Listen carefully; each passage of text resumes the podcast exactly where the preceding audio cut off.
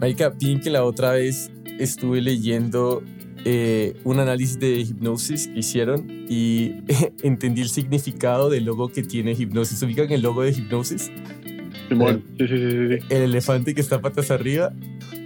Se supone que eh, significa que el elefante está como completamente anonadado de los hits que hipnosis maneja. Ese es como el, Ah. el significado detrás. ¿Dónde y cómo leíste eso, güey? ¿Cómo llegaste a esa Eh, información? Estoy suscrito a un newsletter y el man hace completamente análisis muy grandes de grandes empresas. Una de las que a mí me enganchó con una que hizo de Hype, eh, de, de la, de la empresa de, de- de BTS. Entonces, cómo, cómo manejan todas estas como business units que tienen, tanto en, en el Weavers y todo ese tipo de cosas, me pareció muy interesante. Me suscribí y hace poquito, y de hecho se lo comenté a nuestro invitado, que ya lo vamos a presentar, que hicieron un análisis muy profundo de cómo funciona hipnosis y, y hacia dónde está yendo hipnosis. Y dentro de todo el análisis, en la introducción estaban hablando sobre cómo eh, el significado del, del logo de hipnosis. Hay que, hay que inventarnos una cosa así, güey, para cuando nos pregunten, oye, ¿por qué el podcast se llama 8000 kilómetros? Salir con algo así bien pasado de verga, güey. Es que de, tanto- de tantos episodios que sacamos, o sea, parece que no soy una mamada, güey. Exacto, exacto, porque el, el significado original que tenemos yo creo que está, está es, es bonito, pero es muy, muy corazón, es muy sentimental. Hay que inventarnos alguna otra Sí, pendejada. güey, sí, güey. Pero muchachos, hoy, hoy, hoy, hoy es el último capítulo que grabamos con invitados. Y es un gran capítulo porque nuestro invitado tiene un conocimiento y experiencia bien holística de la industria musical. Ha tenido experiencia como locutor de radio y host de radio. También trabajó como en, en William Morris como booker, promotor para el departamento latinoamericano, lo que le concedió la oportunidad de trabajar con artistas como Rosalía, Luis Miguel, Nicky Jam, Café Tacuba, Juanes, Caifanes, Don Besterio, muchos más. También tiene experiencia como A&R, gestión de sellos editoriales, con un fuerte enfoque en la música latina. Adicionalmente ha liderado delegaciones en Rio Music Market, en Brasil, el BIME, amigos aquí del podcast, en Latinoamérica y en Bilbao. Y ahora trabaja con artistas como Juliano Sosa, Luis Conríquez de Cartel Music, Alicia, entre otros, como gerente de Latin Label and Artist Services NVIDIA. Queridos, hoy con nosotros nos acompaña un amante del arte y la literatura bogotana, oriundo de las tierras del Ajiaco y los desayunos de tamales con chocolate, Nicolás Moreno. Muchachos, aplausos. Nicolás, ¿cómo estás? gran introducción, mejor dicho, Jorge, y, y- y muchas gracias por, por la invitación. Saludos a Luis, a José Antonio y a todos los oyentes que, que nos acompañan aquí hoy en 8000 kilómetros. Muy, muy agradecido de verdad por estar aquí. Tremendo, tremendo. A ti, a ti por, la, por, por el tiempo que te tomas de, de venir a hablar con nosotros un ratico. Y como para empezar la conversación, Nicolás, nos, nos gustaría como preguntar, porque mientras estábamos planeando y discutiendo internamente, nos pareció algo eh, pivotal definir contigo y que nos digas el significado de, música independiente o de artista independiente. ¿Qué significa ser independiente en la industria? Para, en base a eso, redondear las conversaciones. Bueno, empecemos con, con lo básico. A ver, la industria musical tomó un revuelco muy bravo hacia finales del 2012, eh, 2010, nuestra generación que viene principalmente de esas descargas ilegales como se conocían anteriormente, que éramos hijos de, de Napster, de LimeWire. Yo creo que ahí realmente fue el punto clave donde la, industria obviamente se reinventó, eh, iba en declive, eh, principalmente porque eh, los majors, las multinacionales, no tenían cómo reinventarse. Entonces fue gracias a, las historias que ya conocemos como de Spotify y de lo que era anteriormente, todas estas plataformas ilegales que, se, que más o menos rompieron y entraron todas estas plataformas donde ya más gente tiene acceso a la música de una forma gratuita o de una forma con membresía, permitiéndole a artistas independientes, a gente, pues a músicos que están haciendo sus proyectos o en sus propios estudios o en sus habitaciones, a realmente convertirse en sus propios proyectos sin la necesidad de tener un backing o una financiación por parte de, un sello multinacional. Entonces el modelo tradicional obviamente se, se, se, interrumpió, se rompió, se reinventó y hoy día lo que yo siempre he dicho y, es lo que es como la bandera que yo cargo y es desde el lado nuestro como empresa eh, de una distribuidora que servicia justamente artistas y sellos independientes, es que todas las herramientas están ahí para que ustedes mismos, quienes son independientes, tengan las herramientas para hacer su propia marca y poder dirigirse sin la necesidad de vender su alma, como, como dicen, vender su música, su producto, su creatividad a una, a una empresa multinacional. Y hoy en día que es tan atractivo, porque digamos, siendo honestos, la, la industria musical, las, las, las majors, por así decirlo, compiten por un market share, ¿no? Entonces, cualquier canción que se dispara, a veces hay conversaciones también dentro de la industria que cuando, cuando esta canción se dispara, no necesariamente a veces las majors van detrás del artista, sino como por el market share que ya sea esos ingresos o esos streams de esa canción específica significan, ¿no? Sí, totalmente de acuerdo y es principalmente porque hay una entrada en el mercado de estas nuevas fuentes de, de posibilidades de escuchar música. El ejemplo más claro es obviamente TikTok. Y uno ve que las multinacionales hoy día están intentando formar sus estrategias de mercadeo y formar sus artistas alrededor de éxitos o música que justamente pegue dentro de estas plataformas de nuevo acceso. Ahora, yo creo que eso es una, una estrategia que, no es sostenible porque uno realmente en estas eh, plataformas de, de pues, de, algoritmos abiertos no tiene una fórmula exacta para que pegue justamente esta música de una forma, eh, o sea, uno no controla la, la, eh, cómo se convierte en algo viral. Entonces, digamos, son estrategias en que las multinacionales tal vez no tengan esta estrategia a largo plazo, sino muy a corto plazo.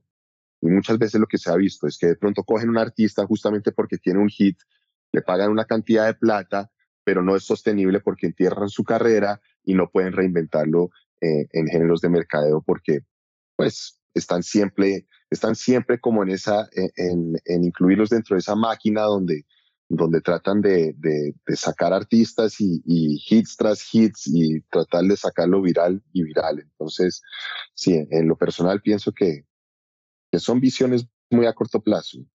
Y también se puede como traducir eso un poquito en el cual hoy día en el mercado vemos artistas que son completamente independientes llegando a competir al tú por tú con artistas mayor de catálogos impresionantes, ¿no? O sea, artistas que llegan a los top charts, que están charteando ahí, que están ganando Grammys, que están ganando premios, reconocimiento, creando una fan base y sin necesidad de haber firmado con algún major label, llámese el que sea, y sino armando ellos mismos, eh, aparte de las herramientas que tú mismo mencionabas, Nicolás, que ya tienen, sino armando sus propios equipos, que a veces son personajes, personas que ya tienen vasta experiencia trabajando en diferentes medios, en diferentes sellos, etcétera, que se van sumando como a proyectos un poquito más personales, más como familiares que habíamos comentado en este podcast que hemos visto, ¿no? Entonces eso también es como otra ramita que los independientes están llegando y quería como preguntarte un poquito si crees que eventualmente los independientes lleguen a inclusive sobrepasar a artistas que, que están firmados con major labels. Sí, a ver, uno lo que ve es que poco a poco esa tajada de las multinacionales se les va, se, se les va quitando por la industria independiente, porque todo esto se trata realmente, el, el punto central yo creo que se trata es de propiedad. O sea, la, el, el, producto creativo de los artistas, de los músicos, de los productores, de los, de los compositores, de los escritores, el punto central es propiedad. O sea, muchas veces, o sea, el modelo tradicional lo que hacía era que te firmaba los derechos de tu música o te licenciaba eh, los derechos de tu música a X número de años, a 8 años, a 25 años. Pero ya hoy día yo creo que los artistas han visto que pueden tener una fuente eh, sostenible donde pueden sustentar sus vidas con su música, siendo propietarios de sus productos creativos. Entonces, eh, para contestar un poco tu pregunta, lo que hemos visto es que poco a poco esta industria no, no es a una velocidad extrema, sino es muy paulatinamente, donde esa tajada del mercado de los multinacionales se les va quitando porque los artistas mismos, los sellos mismos, han descubierto pues que no necesitan el apoyo de las multinacionales. Ahora, ¿qué pasa? Siempre se trata del músculo financiero que tienen las multinacionales. Es sin duda eh, una ventaja muy competitiva que tienen. Las tres tienen pues toda esta maquinaria detrás, es una maquinaria de mercadeo, es una maquinaria de financiación, es una maquinaria de, de una red internacional de oficinas en todos los lugares. Y, y, hay unas cifras que son increíbles. O sea, yo, yo leí el otro día que algo Universal y Sony están generando algo como un millón de dólares por hora en streams, ¿no? Entonces multiplique eso durante 365 días al año y, en todos los géneros, porque no es solo en el mundo latino, sino estamos hablando en, eh, en el mundo pop, en el mundo anglo, en la música tradicional, folk, mejor dicho, en todo el abanico de géneros musicales, pero yo creo que, que, eventualmente de pronto no llegue a, sobrepasar las multinacionales, pero sí va a tener una ventaja muy competitiva donde eh, a través de todo un trabajo didáctico de los artistas independientes van a poder decir, estas nuevas generaciones van a decir, hey, yo formo mi proyecto, yo tengo mi marca y no necesito venderle el alma a, a una de estas tres majors. Total, total. Y, y, y, con esto que mencionas, a mí me queda la duda, y de hecho lo, lo, discutíamos mucho cuando estábamos preparando este capítulo, y era como, hay, hay casos de artistas independientes que tienen una carrera exitosa, que tienen lanzamientos exitosos, que realmente sobresalen, incluso compitiendo con las, con las, con las majors, pero no, no sé qué tantas sean, pueden ser uno de 100 o uno de 50, no son tantos. Entonces, prácticamente y en el, en el, en el lado del, del mercadeo y en el, en el lado de un lanzamiento, ¿cómo ves que un artista, cuáles son esas prácticas, esas mejores prácticas que los artistas independientes y sus equipos pueden eh, hacer para mantenerse competitivos, estar a la altura de, de, competir, yo, yo qué sé, como mencionadas, con Universal, Sony, Warner, pero mantenerse independientes y tener un lanzamiento fuerte? A ver, todo, todo se trata de construir comunidad. Eh, en este nuevo modelo de negocio, lo que hemos, eh, en este nuevo modelo de negocio musical, ¿qué pasa? Que ya el punto de entrada siempre era sello y el sello siempre escogía con cuál distribuidora, escogía con cuál publishing, escogía casi hasta el punto de eh, eventos en vivo. ellos mismos tenían sus propios bookings. Entonces, era la máquina de entrada siempre era a través de el sello discográfico y a través del sello discográfico se llegaba al fan, al oyente final. Ahora es el artista directo al fan, pero vendiendo un producto o vendiendo un servicio, ¿cierto? Entonces, ¿qué hay que hacer? Hay que construir comunidad. Y hoy día, pues, eh, el, modelo de tener las redes sociales y de construir tus redes sociales es la forma de estar eh, en directo con tu comunidad, con tus, con tus seguidores. Yo siempre he dicho, pues, eh, de mi experiencia en mercadeo, que la plata no lo es todo. O sea, mucha gente piensa que listo, van, tienen un palo de canción, la van a promocionar de cierta forma y tienen una financiación detrás y le voy a meter 10, 15, 20 mil dólares a este lanzamiento porque eso me garantiza que le voy a pegar. O eh, otros eh, modelos no sostenibles de mercadeo voy a hacer todo lo posible para llegar a esta playlist en Spotify y simplemente porque entro a un New Music Friday, a, un New Music Daily, que la voy a reventar. No, o sea, hay muchas formas en las que un artista o un sello independiente puede promocionar su música sin necesariamente tener que invertirle plata y eso es construir una comunidad, aprovechar de tu red en este negocio. Lo bonito es que muchas veces la el camino al éxito es gana-gana para todos. Entonces, el, te doy un ejemplo. Nosotros como distribuidora que trabajamos como con Split Share, a nosotros nos interesa que nuestros clientes le vaya bien porque ganamos ambos eh, con su éxito. Si se forma un artista con una red o con una comunidad en la que tienen ciertos enlaces o que tienen ciertas variedades con una comunidad que los respalda, les doy un gran ejemplo, lo que está pasando en Medellín hay una crema, hay una nueva crema de artistas que todos se apoyan y eso le da mayor visibilidad, no solo al género, sino también lo que está saliendo de esa ciudad, le sube el prestigio a la ciudad, le trae eh, atención, le trae los ojos, no solo de la comunidad internacional, obviamente también de las majors, pero todo tiene que ser un trabajo en equipo. Entonces yo siempre he dicho, es más importante las alianzas y la red comunitaria que ellos tienen para, para salir adelante con su música. Tal vez una de las cosas que también nos llamó la atención, lo conversamos antes eh, preparando este capítulo, fue darnos cuenta en parte de ciertas empresas ya iban adoptando ciertos modelos o ciertas prácticas, ¿no? Para operar sobre el volumen. O sea, muchas distribuidoras, por ejemplo, en, sobre todo en Sudamérica, ¿no? Comenzaron a abrir divisiones de publishing que antes no tenían, ¿no? O, entonces, eh, a partir de que hablamos de eso, también saltó ¿no? la pregunta o saltó la duda de saber uno como independiente en qué condiciones o en qué áreas puede pelear en las mismas condiciones con un artista que está firmado. Porque para extrapolarlo, un ejemplo básico, si yo estoy, si yo distribuyo con X empresa de distribución y le asigno mi Publishing Administration, ok, buenísimo. ¿Voy a recolectar ese dinero? Sí, tal vez un rate mucho más cómodo que el que tiene un artista con una mayor, pero no tengo un departamento de sync probablemente, no tengo un departamento de IR que esté constantemente moviendo mi producto, me dejo entender, y muchas otras cosas. Entonces, desde esa perspectiva, ¿cómo ves tú hoy en día el campo? ¿En qué campos se pelea, digamos, de uno a uno y en qué campos todavía el independiente está como struggling, ¿no? Mm. así. E, esa es una muy buena pregunta, José. A ver, eh, Tienes razón, yo creo que, que, lo que dices es muy cierto. El área del publishing tal vez sea el que, el que, el que menos fortaleza tiene en contra de, de, de, las publishing companies que tienen las majors. Ahora, dicho lo anterior, como dije, es con qué equipo quieres trabajar. Si, pues, nuestra distribuidora, por ejemplo, tiene una alianza con una compañía que hace Sync Rights and Management. Entonces, eh, nosotros nos llegan muchos briefs de parte de los supervisores musicales que siempre están buscando eh, toda clase de música. Yo, yo diría que, que sí, a ver, es importante que las publishers eh, o también las distribuidoras que funcionen como publishers, que de alguna forma estén recolectando sobre tu música, es importante. Yo creo que ese trabajo se tiene que centralizar. O sea, una cosa es tener tu música en una sola distribuidora o repartida con diferentes distribuidoras, pero lo importante es que el publishing siempre quede en un lugar y que ese lugar pues devenga justamente todo ese, toda esa rama del mundo musical.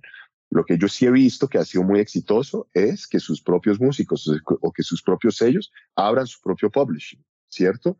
Eh, y no tengan que, no tengan que contar con una publisher externa que, que le haga su recolección. Lo otro difícil también es que hemos visto que las sociedades de autores y compositores tampoco tienen una estructura muy eficiente a la hora de recolectar. Eh, hemos visto casos aquí en Colombia, por ejemplo, donde la sociedad de autores y compositores no tiene la mejor estructura y ha sido muy difícil para artistas tanto tradicionales como comerciales mantener un buen flujo, por ejemplo, en ese lado de, de los PROs, del Performing Rights. Pero yo diría, sí, definitivamente, José Antonio, que ese es un campo muy peleado, muy difícil, que falta desarrollarse, pero he visto casos donde, donde sellos independientes forman su propio publishing y han logrado dar la pelea y pues tener una muy buena recolección en ese aspecto. Claro, lo otro que tal vez que tal vez me llamaba la atención, que lo hablamos también, era que tal vez la ventaja no es económica en parte, sino la ventaja es estratégica, ¿no? Igual que por ejemplo, ahora vemos que el metaverso se mueve súper rápido y que tal vez las legislaciones, eh, organizaciones como SEC, por ejemplo, en los Estados Unidos, todavía no se ponen al día, ¿no? En cómo funciona esto. Mucho de lo que vemos nosotros, digamos, en el podcast, mucho de lo que nos pasa es que vemos que los artistas, digamos, se ponen más al día con los movimientos culturales que los labels. Los mm. labels tocan mucho tiempo para ponerse al día. Entonces, ¿qué otras, digamos, ¿Qué otras ventajas en esa, en esa rama, ¿no? tal vez no en, no en tangibles, pero en intangibles sí vemos de parte de los independientes que se pueden explotar, pero de las cuales tal vez no se hablan? Sí, a ver, yo creo que, que la parte de merchandising, por ejemplo, es súper importante. Eh, yo creo que ahí hay una fuente de ingresos muy, muy, muy fuerte. Y es lo que te digo, o sea, yo muchas veces he hablado en anteriores paneles y, en anteriores eh, oportunidades donde he podido dictar seminarios que este mundo de la música es de generar universos, de crear universos. O sea, las marcas crean un universo, narran una historia. Entonces, todo lo que es la imagen y lo que es, por ejemplo, el merchandising se ha convertido en una herramienta muy fuerte de los sellos y de las marcas para ayudar a crear ese universo. Y ese universo se interlaza con otros universos. Y ahí a la hora de encontrar sinergias de pronto de un artista con otro, de un sello con un artista, de, un, de otro sello con otro sello, es que se crea una gran galaxia de universos paralelos y universos en conjuntos, donde hay también ese intercambio cultural Eh, pero yo veo mucha fuerza ahí como independientes, como otra fuente de ingreso, es, es, el tema de merchandising, la música en vivo, obviamente tratar de encontrar eh, escenarios distintos donde poder presentarse y no un modelo tradicional. Diría que como esos dos, yo creo que esos dos están liderando la banda. Espero eso haya contestado un poco tu pregunta. Sí, sí, buenísimo. Y, y, una de las cosas que, eh, hablando en este momento como independiente, de hecho, creo que lo hablamos en un momento cuando nos reunimos, Nicolás, es que ya eh, eh, el equipo que está formando los independientes se vuelve muy modular. Sí, y como bien lo estaba diciendo José en un momento, ya muchos también distries están tomando un papel mucho más relevante por los diferentes hats que se están poniendo, por los diferentes roles que están haciendo son una, alianza muy importante para los artistas, para los artistas independientes. Entonces te queríamos preguntar es sobre eso, digamos, Viria, con qué se diferencia ante los competidores y cómo ofrece a los artistas independientes esta fortaleza para prevalecer ante aquellos eh, que están firmados. A ver, eh, eh, las distribuidoras es un campo muy interesante porque o puede ser muy básico o puede ser un poquito más em, intangible, como lo mencionas, o un poquito más sofisticado, dependiendo a quién vas a escoger. Uno, los contratos. O sea, cada distribuidora te ofrece un cierto tipo de contrato. También es como encontrar el balance de qué tanto quieres ofrecer. Si tú quieres quedarte con el 100% de tus ganancias, hay distribuidoras donde simplemente te coloca la música y te llevas el 100% y tú te encargas de tu mismo mercadeo, eh, te encargas de tu propio pitch para llegar a las tiendas digitales y tú tienes esos contactos. Entonces hay todo un campo pues que, que, que el artista o el sello puede escoger qué tipo de negocio quiere. Yo también lo veo como diferentes palancas. Entonces una palanca es quiero eh, más recolección o quiero más atención o quiero eh, o sea, uno, uno más o menos busca cuál es el value proposition, el, el, el valor agregado que te ofrece cada uno. Ahora, el tema de los contratos me parece súper importante. Hay contratos que te van a querer amarrar a dos, tres años. Hay otros contratos que son mucho más flexibles. Por ejemplo, en el caso nuestro, que, que, que nosotros ofrecemos contratos que son non-exclusive, es decir, los masters siempre son del artista. Eh, la música simplemente pedimos que, se quede en la plataforma durante ciertos números de meses. Ya después, eh, si el artista o el sello está contento con el servicio, extendemos a otros tres meses o un plazo más largo, dependiendo de la comodidad que sienta el artista. Entonces, contratos, uno. Dos, ¿qué tipo de servicios estás buscando? Entonces, si tú necesitas un equipo de mercadeo detrás, búscate una distribuidora que tenga un buen servicio de mercadeo. ¿Quieres una distribuidora más boutique o quieres una más internacional? eh, ¿cómo, es el dicho? Que uno prefiere ser eh, cola, eh, cola ratón, eh, no sé, tú me puedes ayudar con eso. ¿Cómo es el dicho? Em, cabeza de león o no, cabeza, de, ratón o, o, cola de león. De ratón o que león, sí, sí. ¿Cierto? Y, y, pues obviamente hay distribuidoras que son más boutique. En nuestro caso, por ejemplo, nosotros solo tenemos oficina en los Estados Unidos, pero tenemos un alcance global mientras que hay otras distribuidoras que tienen un alcance mucho más global porque tienen oficinas en ciertas regiones, pero de pronto el sistema es un poco más burocrático, hay más empleados, eh, y ellos realmente tal vez lo que están buscando es tajada de mercado. Nosotros preferimos trabajar, saber con quién trabajamos. Yo conozco muy bien a mis clientes, yo conozco muy bien sus narrativas, sus historias, de dónde vienen, a dónde quieren llegar, y eso pues a mí me ayuda en, en fortalecer lo que realmente es el fundamento de esta industria y es construir relaciones, construir contactos y saber uno realmente con quién trabaja. Entonces, entonces contratos, servicios eh, y un tercer elemento del que se habla muy poco en las distribuidoras y es tal vez un tema que es muy importante y es la tecnología. Al final del día, este es un proceso tecnológico. Cada distribuidora tiene su propia tecnología. Nosotros tenemos una tecnología que es de nuestra propiedad y se lleva desarrollando durante siete años y siempre se le ha reinvertido a esa tecnología para mejorarla.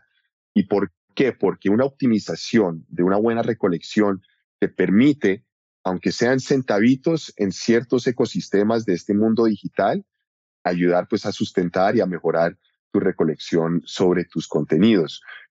El mayor ejemplo es ver en estas tiendas digitales, por ejemplo, el caso de YouTube, que es el que mejor pagan regalías porque te paga sobre tres ramas, te paga el publishing, te paga el master y te paga sobre el video si es de tu propiedad.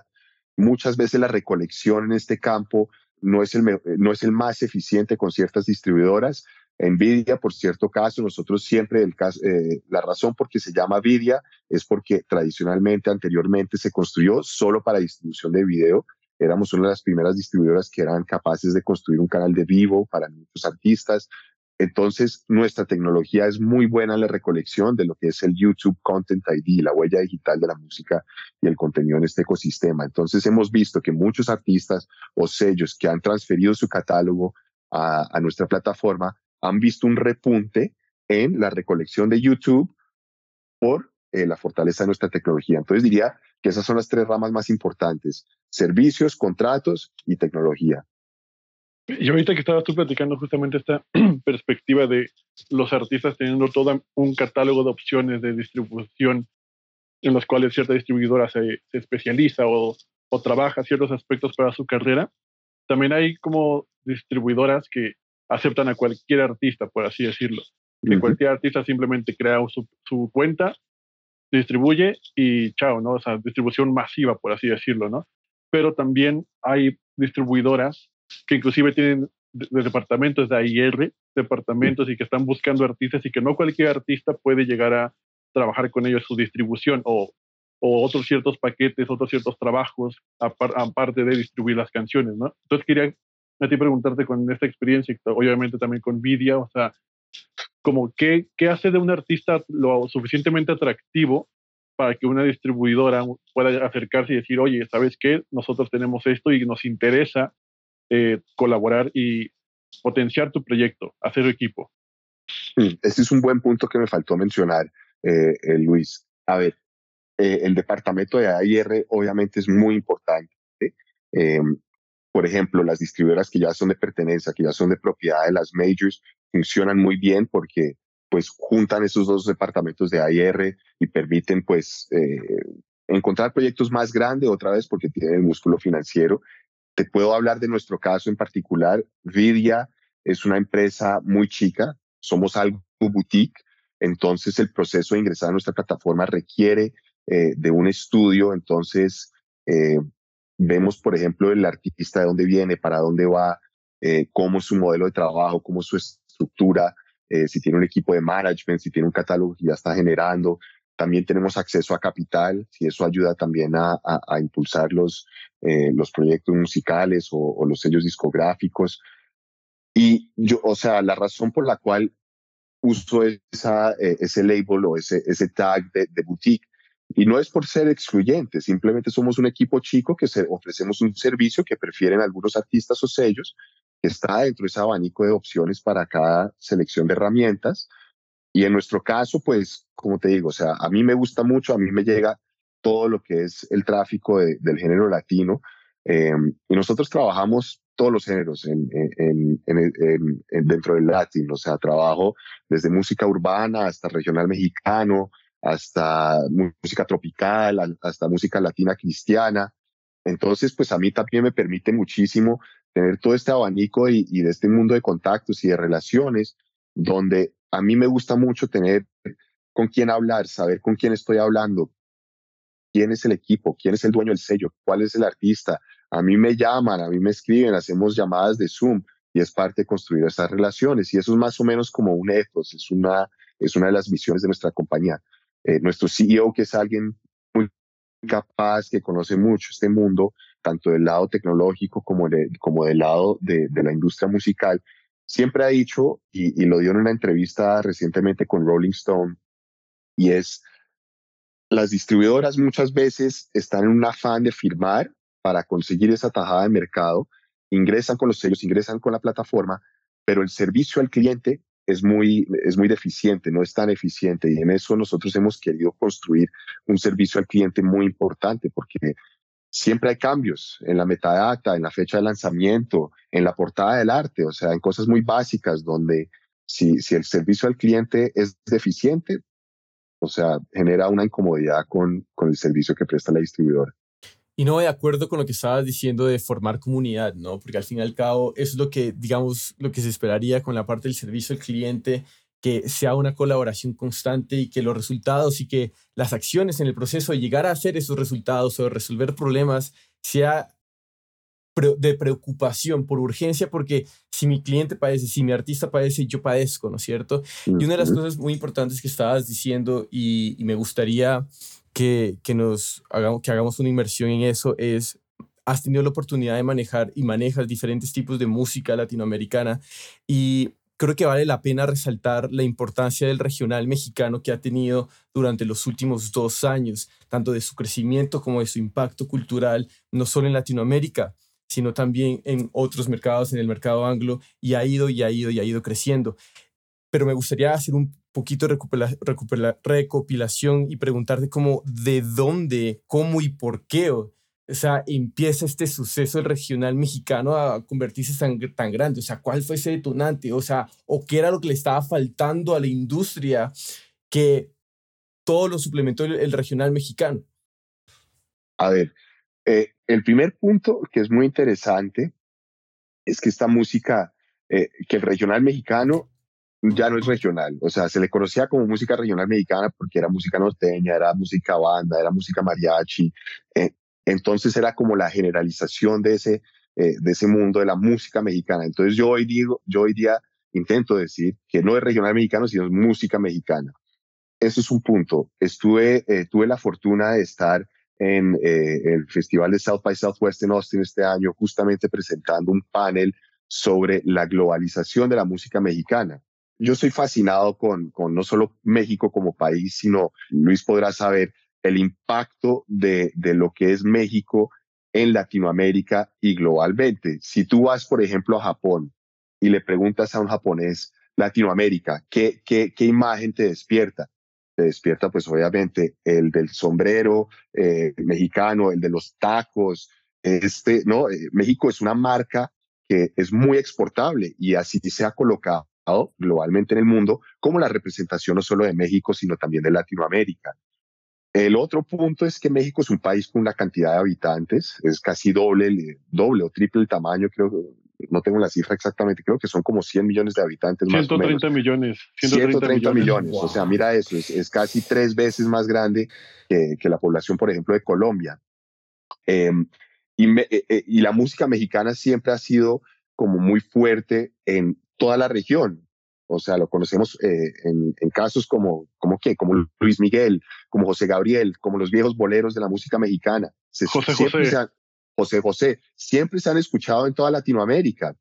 Eh, y hoy día, con esta música contemporánea mexicana, con estos artistas que están haciendo corridos, que son parte de la música, por ejemplo, folclórica, vemos casos como Carla Morrison, no vemos casos como, eh, no sé, Karim León, que hoy día son músicos tradicionales mexicanos, pero que están haciendo un crossover, por ejemplo, a otras regiones del mundo. Vemos, por ejemplo, Banda MS, que es una banda muy tradicional mexicana, haciendo colaboraciones de hip hop con Snoop Dogg. Karim León, haciendo colaboraciones con artistas como Zetangana, que es de España, o artistas de country en Estados Unidos. Eh, vemos artistas como Carla Morrison, que ya no son precisamente músicas mexicanas, sino también ya son músicos latinoamericanos. Y el último punto es obviamente la fuerza que tiene Spotify en esta región. Muchas veces la Ciudad de México se ha convertido y es la ciudad donde más oyentes de Spotify eh, y más escuchas de Spotify tiene en el mundo. Entonces México se ha convertido realmente en esa plataforma, en ese springboard, en ese punto de estrategia para los músicos, no solo latinoamericanos, sino también globales, de intentar entrar, romper ese mercado para permearse y entrar al resto de la región latinoamericana. Es fascinante, o sea, yo realmente, a mí me encanta México, no solo país, no solo por su gente, sino por, por su identidad y obviamente su música.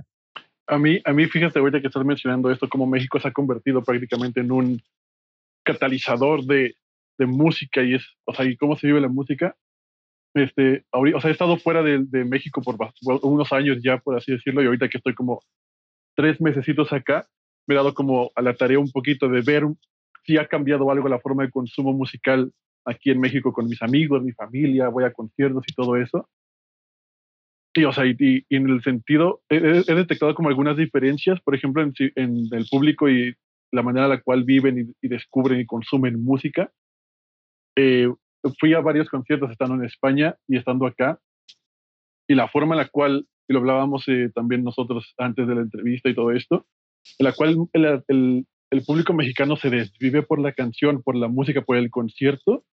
O sea, a mí se, o sea, güey, o sea, fui a ver a Tangana acá y yo no podía escuchar a Tangana porque estaba escuchando a los otros 80 mil cabrones cantando la canción. O sea, algo que en, en Madrid, en España, pues había gente hablando atrás de mí entre ellos y parecía más bar que, que concierto en ocasiones, ¿no? En festivales masivos igual, o sea, la gente va a ver el concierto, va a consumir música y sales del aeropuerto de la Ciudad de México y escuchas música, sales del metro y música, estás comiendo tacos en la calle y hay música. En el pecero, que es un autobús aquí en México, música, el taxi tiene música, entonces todo el tiempo un chingo, un chingo de música, pero después me topo con una pared en el sentido de que también hay una pelea, una dualidad de géneros en, en, fans.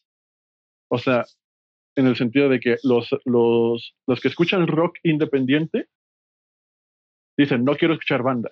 La banda es un asco. O los metaleros. Un chingo de metaleros que como, oh, no, es que la banda es panacos, la banda es para esto. Y, y aún así, a pesar de que están como nosotros mismos nos ponemos esas paredes, el regional mexicano es el género que ha salido a relucir a nivel internacional, ¿no? Entonces a mí se me hace como súper interesante la, como la idiosincrasia en la cual influye el México de que la manera de que consumimos música es como muy única a mi punto de vista, pero al mismo tiempo como que estamos chocando todos y nos hacemos una masa de caos. Y se resume un poco a lo que decía en una plática que, que, estuve presente con, se me fue el nombre, eh, Mexican Institute of, of Sound, Instituto Mexicano, Sí, Mexican Institute of Sound. Camilo, Camilo Lara. Camilo ah, Lara, sí, Camilo Lara, Camilo Lara. Y él decía que, que, México, al final de cuentas, es como el, el, el, reflejo de lo mainstream a nivel global. Que si una vez ya la pegas en México, sí. porque hay mercado para todo, sabes que esto va a pegar en, en donde sea, llámale el país que sea. Total, totalmente de acuerdo. Ahora, Camilo Camilo lo conozco y, es un gran embajador no solo de la música mexicana, sino justamente lo que dices, como intelectual. Y, él refleja también justamente eso, el, oyente tradicional o el oyente nuevo, el joven mexicano, es muy sofisticado, conoce muy bien su música. Y, lo que dices también es muy cierto. Ahora, hay todos estos mini ecosistemas dentro de México de oyentes que son muy dedicados a los ciertos géneros que escuchan y eso lo que es realmente es un reflejo de la música en general. En, México uno encuentra oyente para todo, para todo, y no importa el lenguaje. Eh, no, es fascinante, realmente soy muy enamorado de tu país y, y bueno, y nada, lo que, lo que dijo Camilo es muy cierto, o sea, México es un catalizador para el resto, de la, para el resto del mundo. Aunque, aunque no hayamos pasado el ronda del mundial, pero esa es otra conversación. Por malas. otra conversación. No entremos en eso porque, porque tocamos nervios muy sensibles. Va, va. Escucha, hablando ahora también de, digamos, de consumidor, ¿no? Hace poco salió el Engaging with Music de AFPI y salía en el puesto 5 solamente, digamos, separándolo de 1% de Alemania, ¿no? Sería México en cuanto a la cantidad de la población activa que escucha a través de medios digitales, ¿no? Que estaba consumiendo a través de medios pagos, ¿no? A través de suscripciones.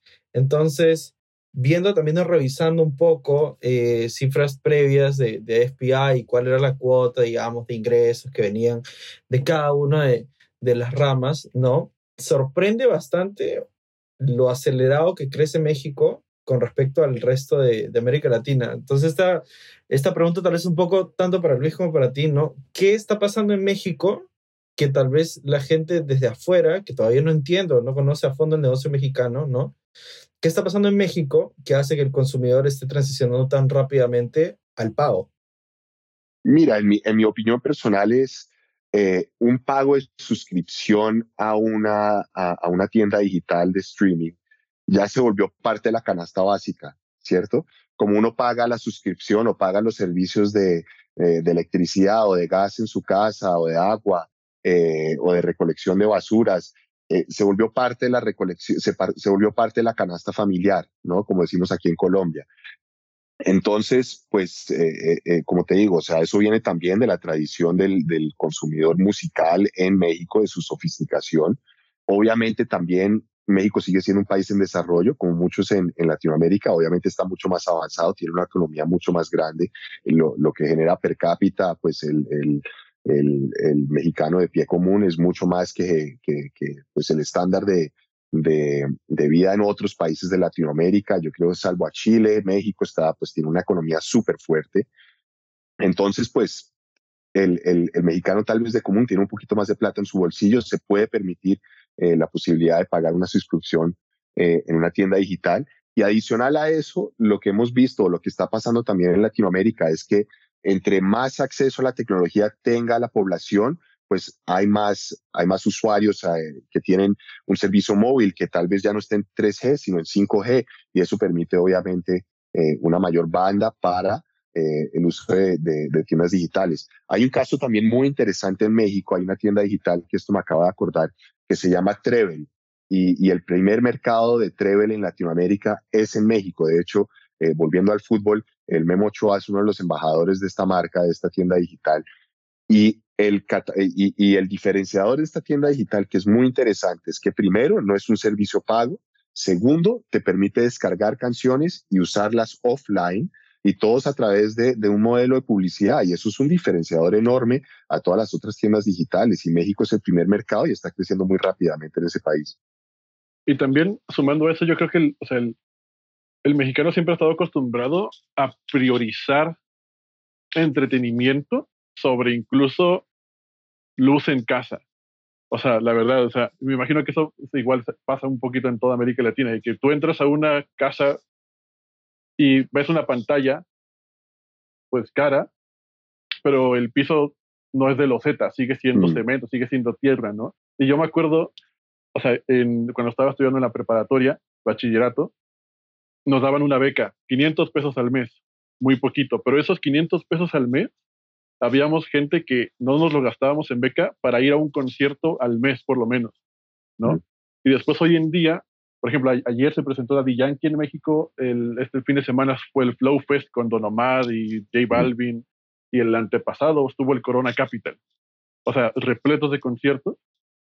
Y un boleto para Daddy Yankee estaba en 3.500 pesos, güey. O sea, eso en México es, a mi punto de vista, es muy pinche caro, cuando antes costaba en 1.500 pesos. Pero había gente, güey, que, o sea, dijo, no, yo ahorré seis meses para ir a pagar ese concierto de Daddy Yankee, o yo ahorré todo el, todo, todo el año para ir a pagar ese concierto que va a suceder en el Azteca de Bad Bunny, ¿no? Mm. Con tres, cuatro fechas, no sé cuántas tienen.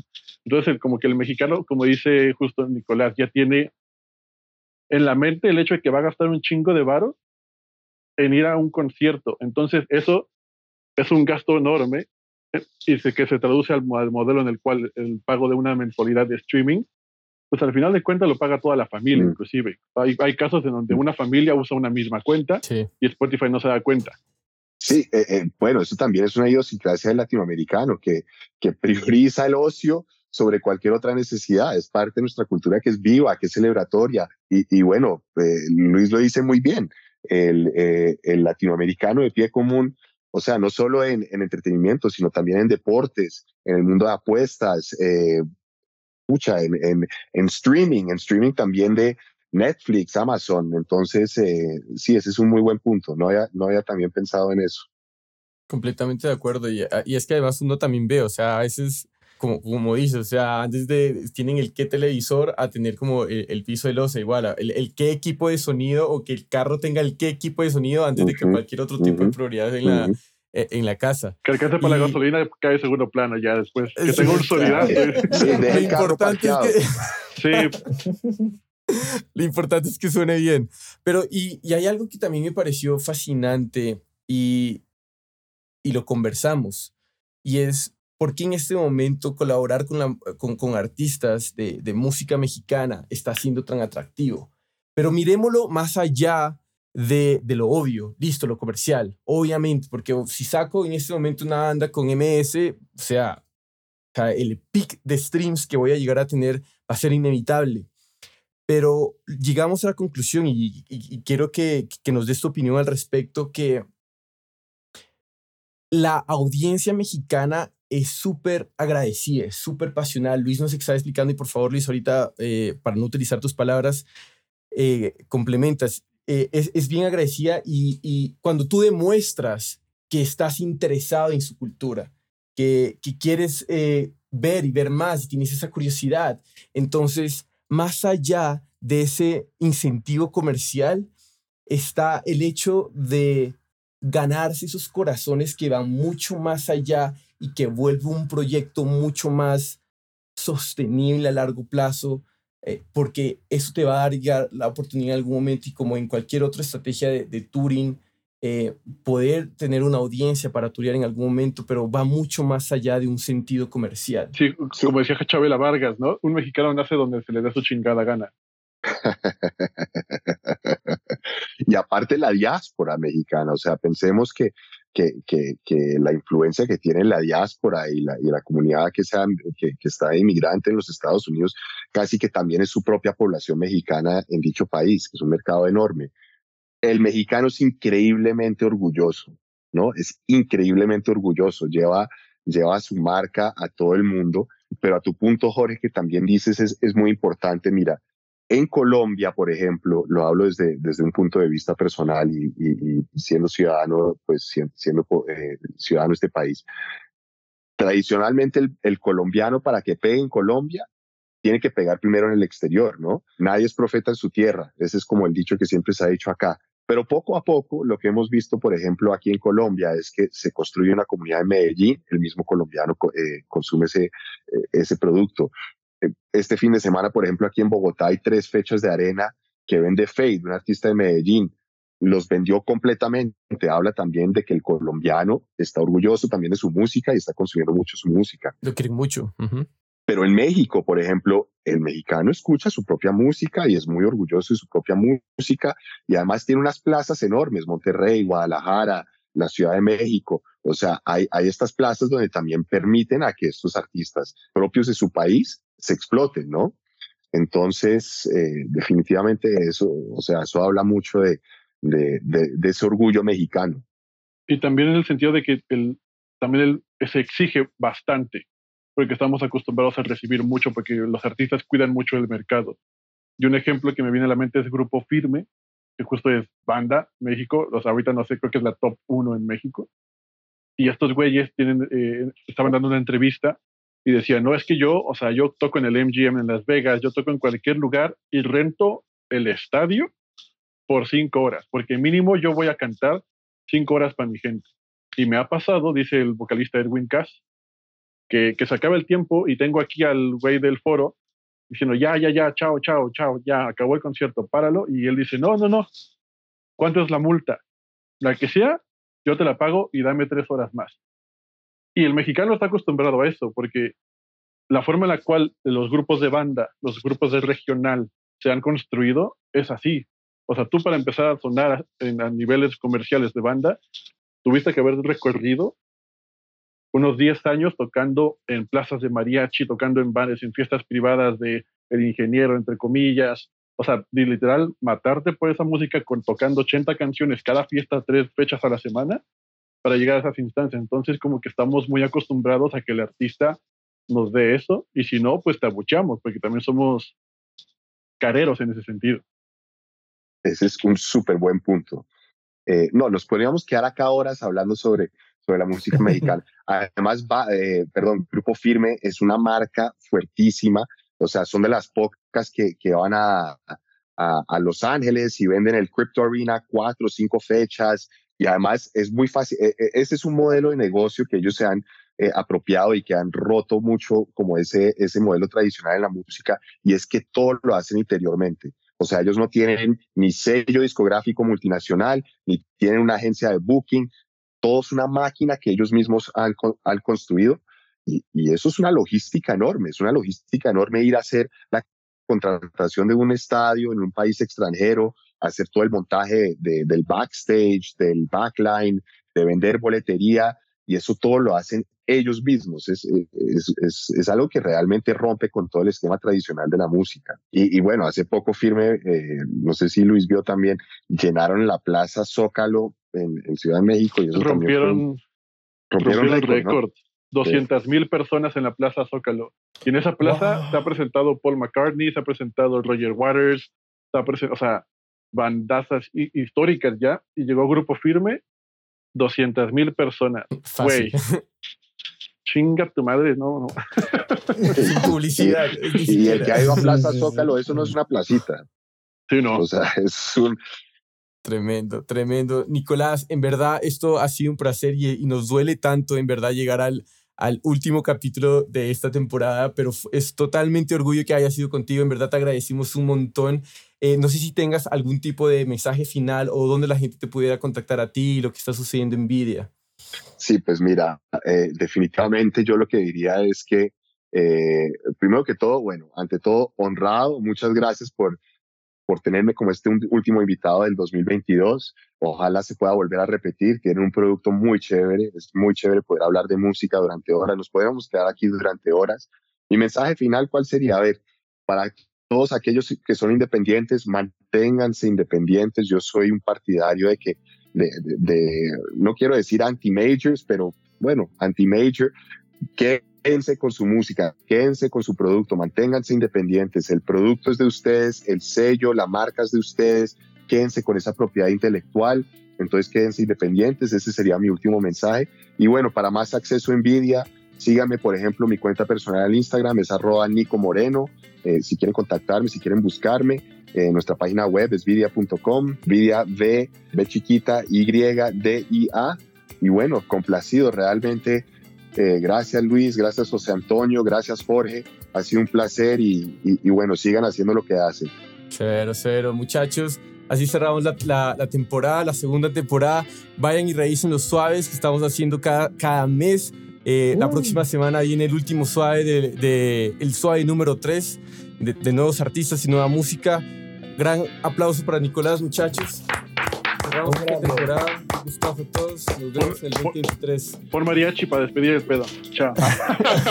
chao, chao. faltó el tequilita y el aguardiente sí, aquí para, eh, y, y, y, bueno, José Antonio, también el pisco aquí, esta multinacional de, de, Latinoamérica. Esa vaina, esa vaina. Vamos, vamos. Besos y abrazos para todos. Chao, chao. Gracias. Hey, si ya llegaste hasta acá, muchas gracias por escucharnos. No te olvides de seguirnos en Spotify, Apple Music, Pandora o la plataforma digital que sea de tu preferencia. Si te gustó el capítulo, si te gusta el podcast, no olvides recomendarnos a tu grupo de amigos, colegas. Es la mejor manera y la manera más orgánica de que sigamos creciendo esta comunidad. También nos puedes encontrar en Instagram, Facebook, YouTube como 8000 kilómetros podcast y cualquier comentario, duda, sugerencia para mejorar el podcast es más que bienvenida. Nos vemos en el siguiente episodio.